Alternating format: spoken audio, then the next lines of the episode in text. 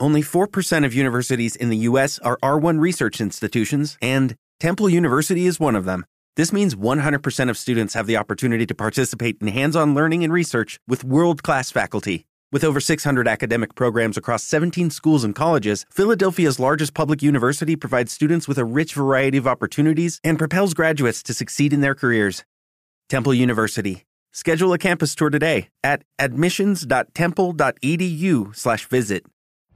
Every day, we rise, challenging ourselves to work for what we believe in. At U.S. Border Patrol, protecting our borders is more than a job, it's a calling. Agents answer the call, working together to keep our country and communities safe. If you are ready for a new mission, join U.S. Border Patrol and go beyond. Learn more at cbp.gov/careers. Buenos días. En Blue Radio, a esta hora le traemos nuestra reflexión dominical con el Padre José Joaquín Quiroga. Muy buenos días, queridos oyentes de Blue Radio. En este día domingo, nuestra reflexión. Este espacio maravilloso que tenemos gracias a Blue Radio para crecer como personas, para crecer espiritualmente, para ser mejores, para vivir más felices y para mejorar, por supuesto, nuestro modo de vivir. Qué lindo y qué importante meditar, por supuesto, en el Evangelio, en el Evangelio de nuestro Señor Jesucristo, que nos da todas las pautas y todas las enseñanzas necesarias para ser felices, para caminar con Él, para permitir que también los demás lo sean, para realizarnos plenamente como personas.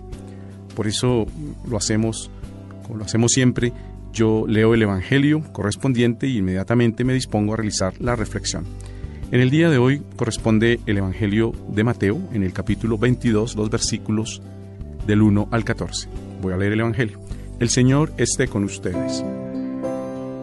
En aquel tiempo volvió Jesús a hablar en parábolas a los sumos sacerdotes y a los ancianos del pueblo diciendo, El reino de los cielos es semejante a un rey que preparó un banquete de bodas para su hijo. Mandó a sus criados que llamaran a los invitados, pero estos no quisieron ir envió de nuevo a otros criados que les dijeron, Tengo preparado el banquete, he hecho matar mis terneras y los otros animales gordos, todo está listo, vengan a la boda. Pero los invitados no hicieron caso. Uno se fue a su campo, otro a su negocio y los demás se les echaron encima a los criados, los insultaron y los mataron. Entonces el rey se llenó de cólera y mandó sus tropas, que dieran muerte a aquellos asesinos y prendieron fuego a la ciudad. Luego les dijo a los criados, La boda está preparada, pero los que habían sido invitados no fueron dignos. Salgan pues a las cruces de los caminos y conviden al banquete de bodas a todos los que encuentren. Los criados salieron a los caminos y reunieron a todos los que encontraron, malos y buenos, y la sala del banquete se llenó de convidados. Cuando el rey entró a saludar a los convidados, vio entre ellos a un hombre que no iba vestido con traje de fiesta y le preguntó, Amigo, ¿cómo has entrado aquí sin traje de fiesta? Aquel hombre se quedó callado. Entonces el rey dijo a los criados, Atenlo de pies y manos y arrójenlo afuera, a las tinieblas. Allí será el llanto y la desesperación, porque muchos son los llamados y pocos son los escogidos. Palabra del Señor.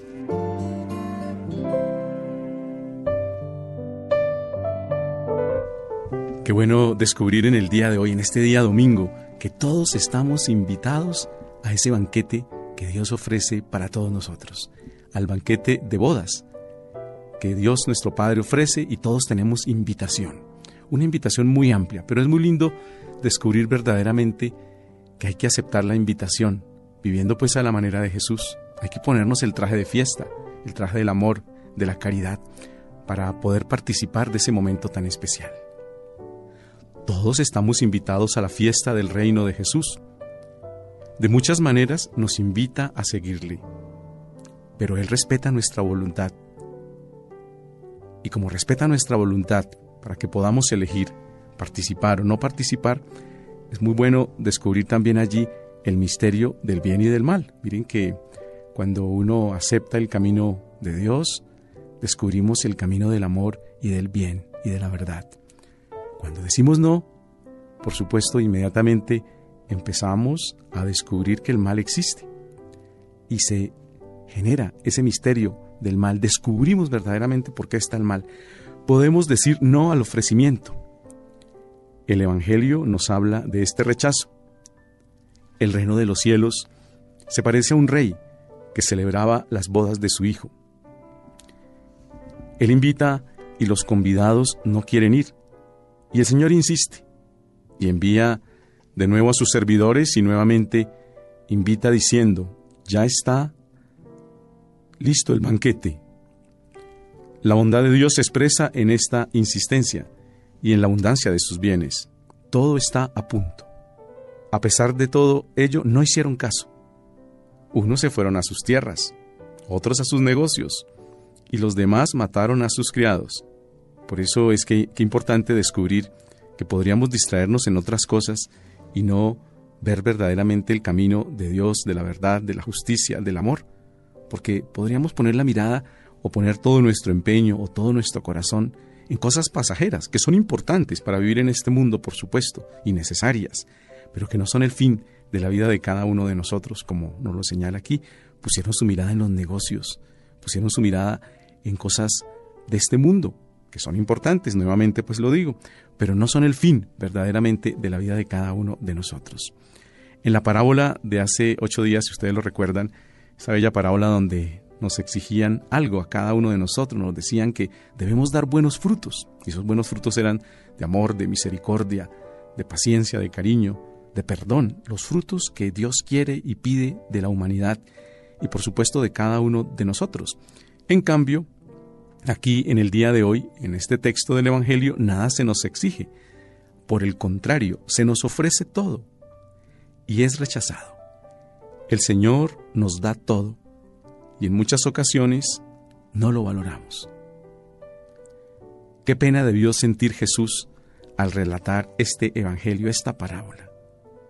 Esto ha sucedido a través de todos los siglos, esa es la historia de la humanidad. Jesús nos ha hablado siempre y y a lo largo de la historia de la humanidad se ha aceptado en algunos y otras veces ha sido rechazado. Ha pasado así y sucede especialmente también hoy, igual que en todos los tiempos, hoy pasa exactamente y precisamente igual. Todos estamos convidados al banquete, pero podríamos estar distraídos en cosas distintas, como los negocios, los asuntos terrenos, que dan y parecen hacer sentir que no se necesitara a Dios. Este es el gran peligro de poner nuestra mirada pues en otras en otros intereses y en otras cosas, que podríamos llegar a pensar en el corazón que no necesitamos a Dios, porque nos va bien en los negocios, porque tenemos salud, porque estamos jóvenes, porque nos sentimos bien, porque nos sentimos fuertes. Podría suceder precisamente eso, que porque disfrutamos de todos esos beneficios, llegaríamos a pensar que Dios no está y que Dios no existe. Y Dios está, pero cuando se nos anuncia que el cielo va a llegar, se reacciona violentamente. Es que mientras disfrutamos de todo en el mundo, pues estamos un poco distraídos, pero cuando van pasando los años nos vamos dando cuenta allá en el corazón que, se nos llega el momento también de encontrarnos con Dios. Y, y, empezamos a pensar verdaderamente en nuestro corazón. Por eso, qué bueno adelantar nosotros en nuestra propia historia, escuchando la experiencia de los mayores. Los mayores nos dan muy buena eh, ejemplo y muy buena enseñanza cuando les pedimos verdaderamente. Qué bueno darnos cuenta que necesitamos pensar mucho más en los demás. La vida va a pasar de todas maneras, por eso es mucho mejor que pase sirviendo y ayudando y dando la mano a nuestros hermanos. Olvidarnos un poco de nosotros mismos. Olvidarnos un poco de nosotros mismos, por supuesto, significa pensar mucho más en los demás, en nuestros hermanos, en las personas que amamos, sirviendo, porque esa es la fuente de la alegría y esa es la fuente de la auténtica felicidad y del camino de Dios. Y comprender los problemas de los demás.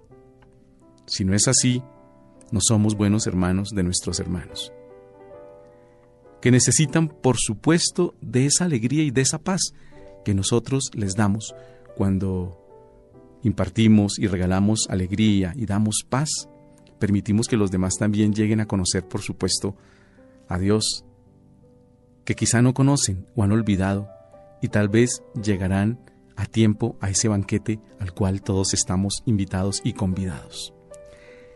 La enseñanza de la parábola de hoy es el llamado universal al reino de Dios, que bíblicamente se describe como un banquete, aquí pues un banquete de bodas, que es signo del amor gratuito de Dios al hombre y a la mujer, imagen y semejanza, como nos lo muestra especialmente la primera lectura del libro del profeta Isaías. Dice, el Señor del universo preparará sobre este monte un festín suculento para todos, un banquete con vinos exquisitos.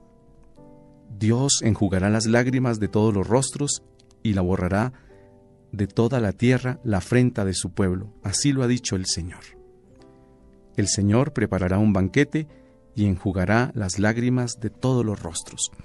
Qué lindo y qué especial descubrir, como nos señala hoy Isaías adelantándose, Dios prepara ese momento tan especial para todos. Vemos dentro de esta parábola otra parábola.